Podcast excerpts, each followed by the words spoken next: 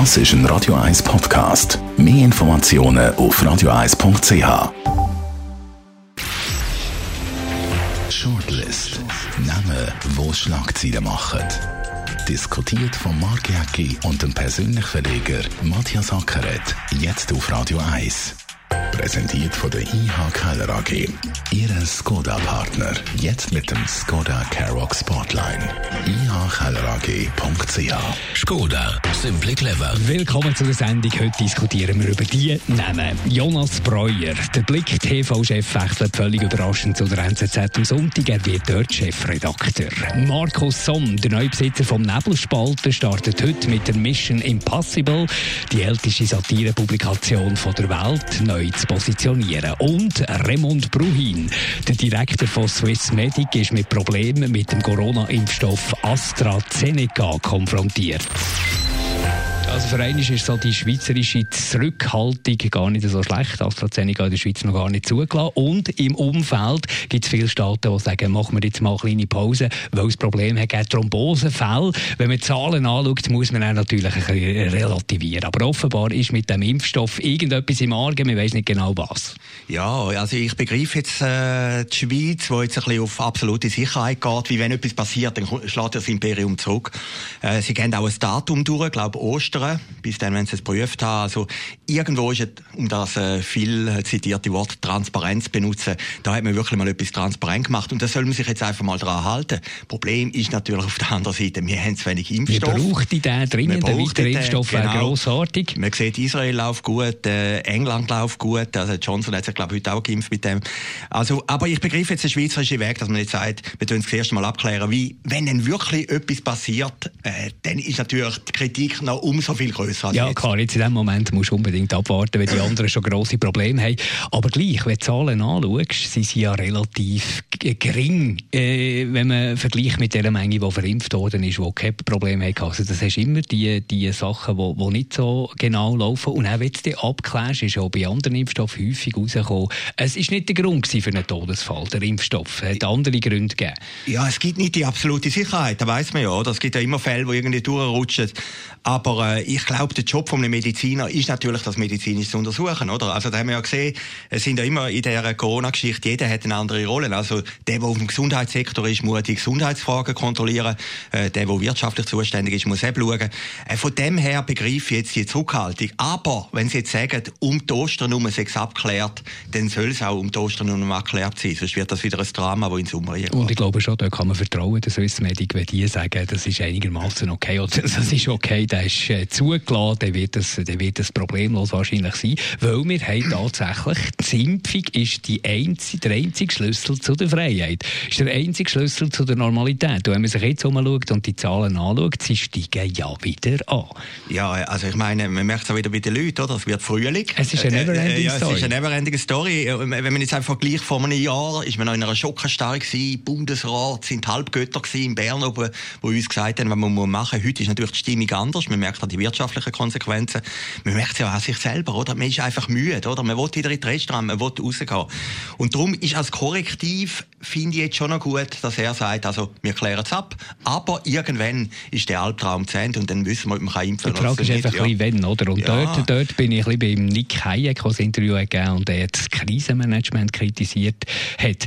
Wir kritisieren ja nicht, dass niemand genau weiß, was ist und mit diesen Wellen und wenn kommt es wieder und wo ist was. Das ist ein schwieriger Prozess. Aber Krisenmanagement sieht für mich auch ein bisschen anders aus, weil die Bevölkerung weiss langsam nicht mehr. Eben, wenn wir schon sagen, Never-Ending Story, dann kommt dann die vierte Welle, die fünfte Welle, die sechste Welle und machst immer auf, machst zu. Es gibt wie keinen klaren Fahrplan. Und jetzt sind wir ein Jahr, über ein Jahr drin. Also die eine oder andere Erkenntnis hat man dann mittlerweile schon. Ja, es verwässert sich einfach. Also es kommt wirklich auch, auch im Parlament niemand mehr raus, oder? Und, und, und jeder hat Recht und gleich auch Unrecht.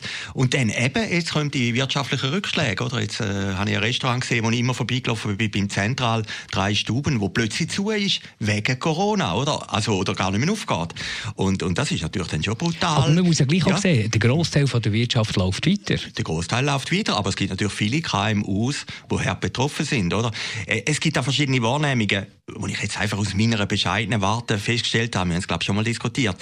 Ich glaube, in der Stadt nimmst du Corona anders wahr als auf dem Land draussen. Also wenn ich bei meinen Eltern bin, im, im Zürcher Wieland, da merkst du nicht viel von Corona. Aber in der Stadt Zürich, wenn du rumlaufst und ein bisschen offene Augen hast, ja, es ist natürlich siehst, enger, es ja, hat mehr es Leute, enger, es, es gibt mehr Ballungen. Ja klar, und wenn du am Abend durch die Stadt laufst, so ab der 6. ist einfach nichts mehr los. Klar, es ist eine Ausnahmesituation, es ist ein, kann man sagen, ein Kriegszustand.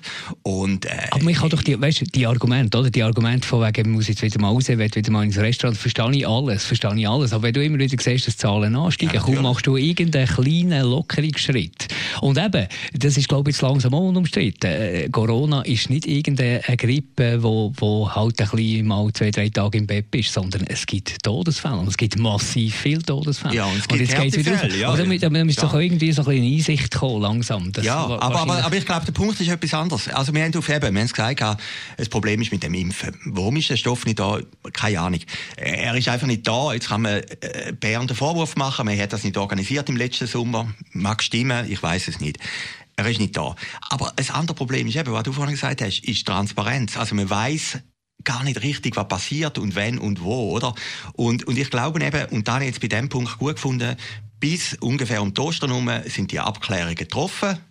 Und wenn man sich daran halten kann, dann kann man sich auch ein bisschen auf das einstimmen, oder? Und was bis jetzt war, äh, man hat einfach keine Ahnung und man hat keinen Fahrplan. Und, ja, und, und, und du hast Mensch, kommunikativ hast du genau. immer Schwenker. Also du hast zum Beispiel genau. Taskforce, die im Grunde noch immer vorpresst ist, oder? Wo der Bundesrat manchmal sogar fast in die Pfanne gehauen hat oder über, überholt hat, jedenfalls. Und jetzt plötzlich sind sie sehr, sehr zurückhaltend. Und das ist auch gut. Ja, das, das aber, aber du kannst nicht immer schwenken. Du kannst nicht eines, eines so sein und dann plötzlich ist alles gut und so. Das ist doch Problematik. Und die hat ja nichts mit Corona natürlich zu tun. Das hat mit, mit äh, Krisenmanagement ja, natürlich, natürlich. Also, das Krisenmanagement ist, ist alle unter einem Vierer. Ich, ich, gerade die Taskforce, wenn natürlich jedes Mitglied etwas sagt von dieser Taskforce und jeder hat wieder eine andere Meinung.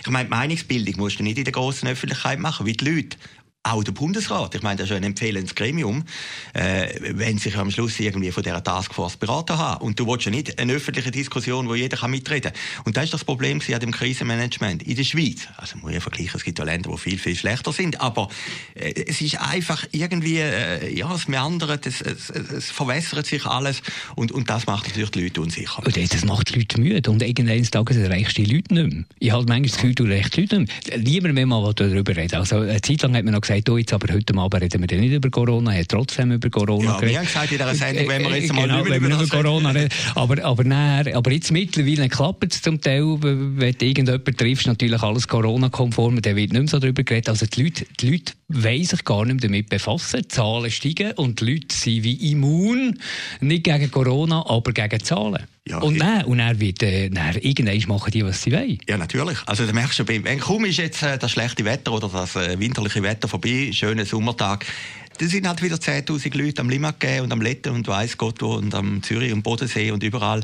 Also, der Mensch drängt jetzt raus und, und da halten sich auch die grössten, ich sage jetzt mal, Corona- Angst haben, sage jetzt ein bisschen pointiert, das sind wir auch ein bisschen, äh, halten sich dann nicht mehr an die Sicherheitsbestimmungen. Und, und das ist einfach, das liegt einfach in der Natur vom, vom Mensch, oder? Und, äh, ja, ich bin gespannt. Jetzt kann man auf Mallorca fliegen über die Ostern. Da bin ich echt gespannt, was nachher rauskommt, oder? Und wenn die Zahlen natürlich wieder hochgehen und wieder hochtatschen, dann kann es sicher sein, dann ist das Jahr gelaufen. Das ist leider wahrscheinlich nicht das letzte Mal gewesen, dass wir in dieser Sendung über Corona müssen reden. Und darum gehen wir jetzt ab in die Medienwelt. Es gibt ein neues, altes Medium. Der Markus Somm, unser nächster da auf der Liste, der Neubesitzer vom Nebelspalter. Er startet heute mit der Mission Impossible. Ich glaube, das darf man schon so bezeichnen. Er selber lässt so ein bisschen durchblicken. Die älteste Satirepublikation der Welt soll neu positioniert werden. Also, was reine Satire war, soll jetzt ein Mix werden aus Satire, aber auch politischen Text. Würde natürlich jeder Markenexperte würde sagen, vergiss es. Und so habe ich auch gedacht, als ich das auch gehört ja, also, wie, wie willst du etwas, das seit, wie lang? Über 100 Jahre? Ja, ich glaube 100 Jahre. 100 Jahre. Eine feste Marke ist. Das wäre wie wenn du aus Coca-Cola plötzlich würdest, äh, weiß auch nicht, irgendwie eine Brause, irgend sonst irgendwie, weiß auch nicht, Tabletten machen, Kopftabletten oder was auch immer. Äh, es ist fast nicht möglich, rein vom Markenverständnis her. Er ist eine intelligente Persönlichkeit, probiert es trotzdem.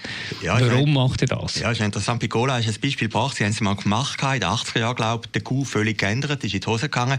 Jetzt machen sie es ganz sanft. Also Cola Zero oder äh, Cola Vanille habe ich aber gesehen. Aber dort, ganz viel Geschmacksrichtungen nicht funktioniert. Genau, aber DNA ist natürlich immer das Coca-Cola. Und ja, warum macht das? Es gibt in Frankreich ein Vorbild, äh, wie heißt ich glaube, Canal Enchaîné, wo, wo eine Satirezeitung ist mit kritischen Artikeln. In England gibt es das auch. Wo wahrscheinlich so gewachsen ist wo und so nicht umboxt positioniert worden ist. Wo, genau, genau. Und warum macht das?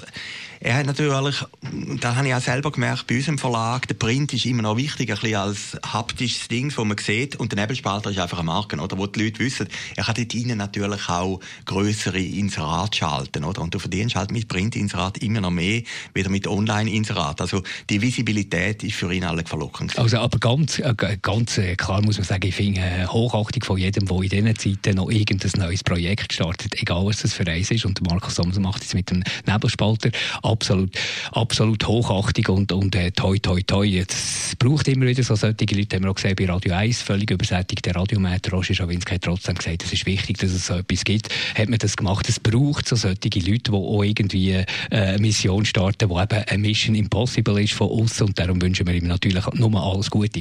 Ich check einfach auch nicht so ganz mit dem äh, Bezahlmodell. Ich bin heute Morgen draufgegangen, hat mir eigentlich gefallen, was ich gesehen habe, aber nachher habe ich den Artikel anklicken, ist ja logisch, schon hinter Bezahl Bezahlschranke. 16 Franken im Monat kostet das ab. Ich kann den Artikel auch einzeln kaufen.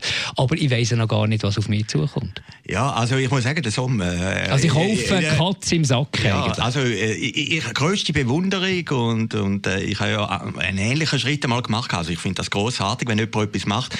So impossible ist ja die Mission nicht. Also er hat, er hat schon einen Rucksack und seine grosse Leistung ist ja, er hat 70 Investoren gefunden, die 100'000 Franken gezahlt haben. Also er hat, hat eine kleine Kriegskasse. Aber ich finde das absolut super, was er jetzt macht und dass er das wagt und die Seite sieht sehr schön aus.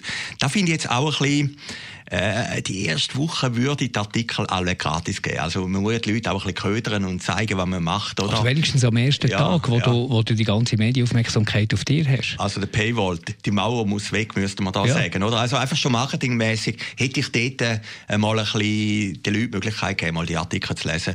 Und das Interessante ist natürlich, er geht in ein neues Gefilde ein. Also äh, er, er sagt ja, eine Satirezeitung bürgerlich, da hat sich auch immer ein bisschen gebissen, wie man gesagt hat, Satire müsse links sein.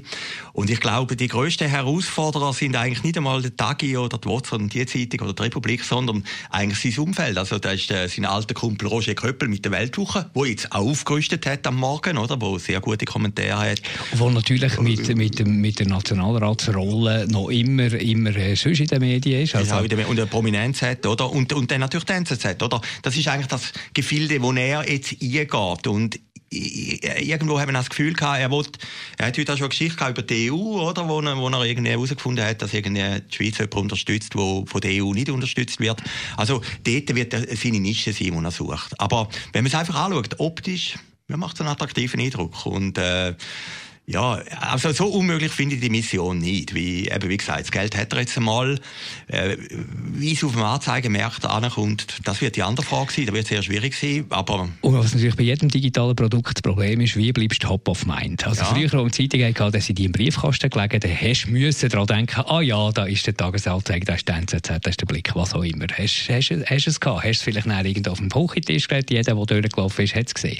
Äh, eine Website im Universum Spektrum von Milliarden von, von, von Seiten ne, ist nicht top of mind. Du musst immer daran denken, dort drauf zu gehen. Darum hat er einen Nebelspalter gekauft, eben wegen dem haptischen. Ja, aber das, sind ja ganz kleine, ja, das ist ja, eine ganz kleine Abonnentenschaft dort. Ja, ja, klar. Da unterschätzt man halt immer. Online gibt es so viel und Konkurrenz ist grenzenlos. Ich glaube heute immer noch, online ist gratis, primär einmal, oder?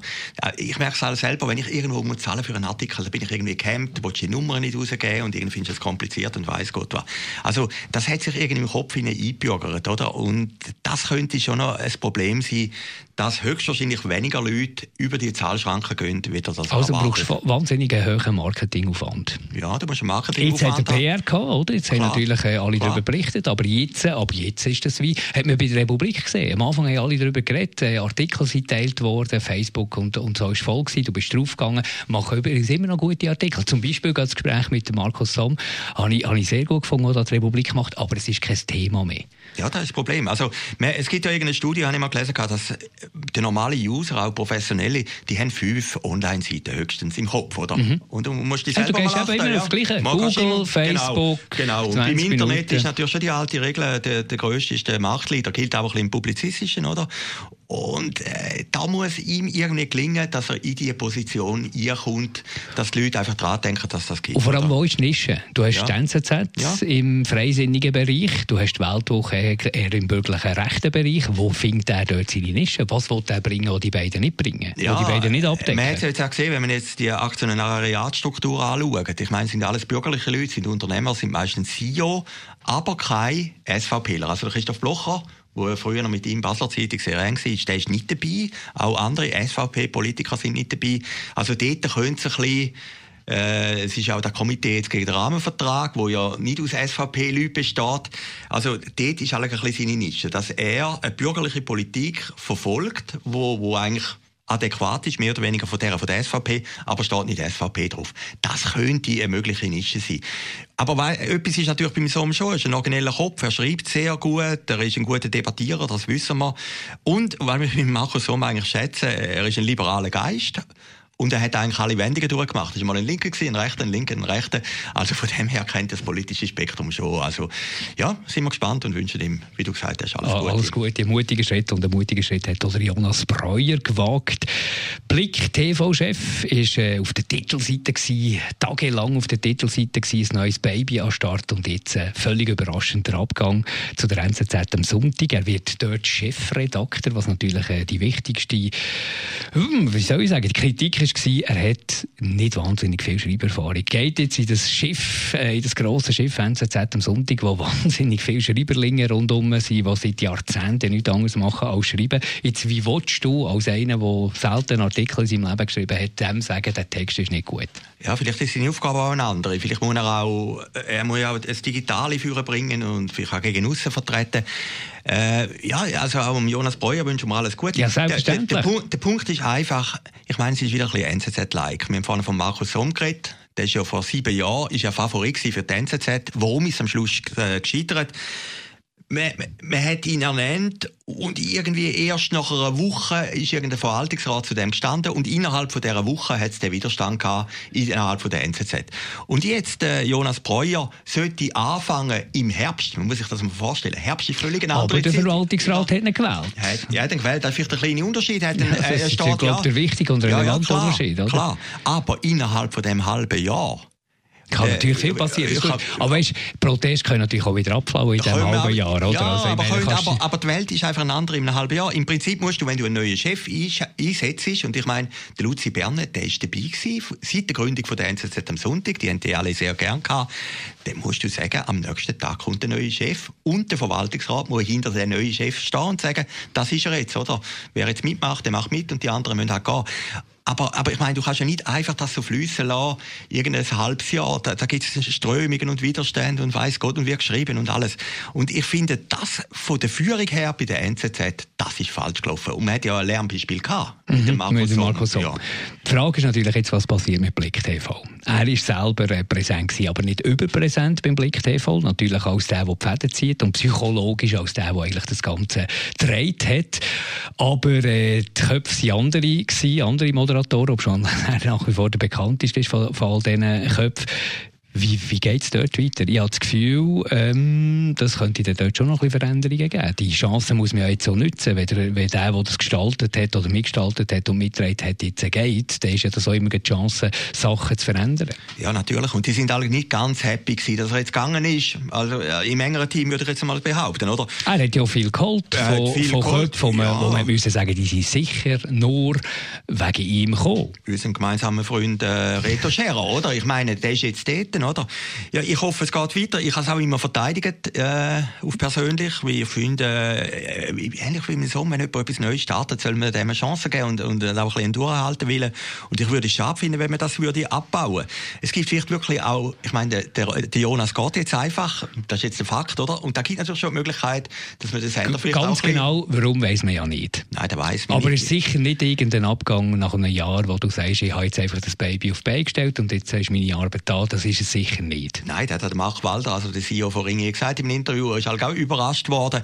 Aber es ist jetzt halt einfach so und äh, ja, jetzt muss man halt schauen, wie das weitergeht. Ich hoffe, dass Blick TV weitergeht. Ich meine, sie haben ja gleich unter Jonas Breuer gute Sachen, amerikanische Wahlen, das war ja wieder so und Roger gewesen, äh, oder auch die ganze Wahlberichterstattung ist sehr professionell gewesen und äh, ich schaue nicht bei die drei Ich finde, die machen einen guten Job wie weit Ringier bereit ist, da Geld Aber es ist ja, das, das, ist ja immer, das ist so, das ist, ist beim Nebelspalter ein Thema, das ist überall ein Thema, aber ganz sicher auch, wenn du Bewegbild hast, also Bewegbild produzieren ist sehr teuer. Und, und äh, was dort reinkommt, wenn ich drauf schaue, habe ich nicht das Gefühl, das ist jetzt ein äh, Cash-Cow. Nein, das ist halt nicht, oder? Aber man kann es ja dann gleich kombinieren. Man hat ja gesagt, 600'000 Leute gehen drauf. Es ist ein bisschen umstritten, wie genau dass die drauf gehen. Aber ich habe mit Leuten von Medienagenturen, die gesagt haben, jetzt werde ich buchen, oder? Du kannst dann ein Gesamtpackage machen von Print, äh, ja, alles, Radio alles wird, und, äh, und alles Fernsehen. wird mal buchen. Genau, die Frage ist natürlich, wie, genau, wie, wie fest, wie fest wird es buchen. Ja, ja. Aber wie gesagt, ich weiß nicht mehr und, und höchstwahrscheinlich äh, decke ich mich da mit Ringi. Ringi weiß es alle gar nicht so richtig, wie es jetzt weitergeht. Wenn sie es jetzt wieder würden einstellen oder runterfahren, wäre natürlich auch eine Niederlage. Also ich kann mir vorstellen, dass es sicher noch mal ein, zwei Jahre eine Möglichkeit gibt, dass es so weiterläuft und dann wird man noch mal eine Bilanz ziehen. Danke Matthias Ackeret, euch für zuzulassen. Bis nächste Woche. Shortlist mit dem Mark Jäcki und dem Matthias Ackeret. Zum Nachlesen und Abonnieren als Podcast auf radioeis.ch.